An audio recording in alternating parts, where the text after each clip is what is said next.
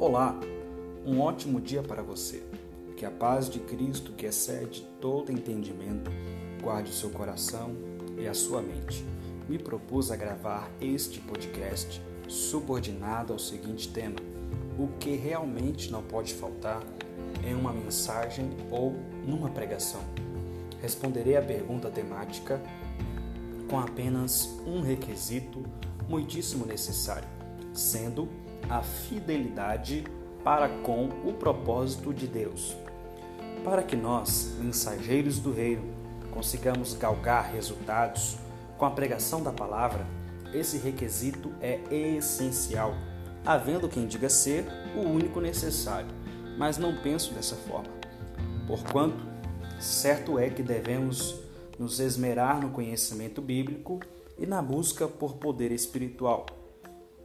Todavia, se não formos fiéis ao propósito divino, jamais conseguiremos ser um canal de Deus para a salvação de vidas.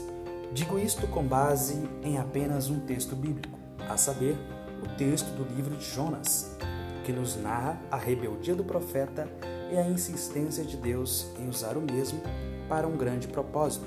Propósito este que é familiar a todos nós, a salvação dos ninivitas. Penso eu que Jonas poderia ir para Tarsis e se utilizar de uma boa eloquência na pregação da palavra.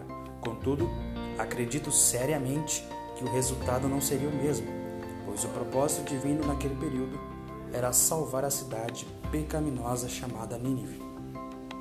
Para concluir, podemos atestar que a fidelidade para com o propósito divino é um requisito indispensável em nossas vidas citando o sermão de Jonas, que continha apenas seis palavras, mas foi o suficiente para Deus salvar o maior número de pessoas através de uma pregação, sabendo nós que mais de 40 mil pessoas se arrependeram e mudaram seus caminhos.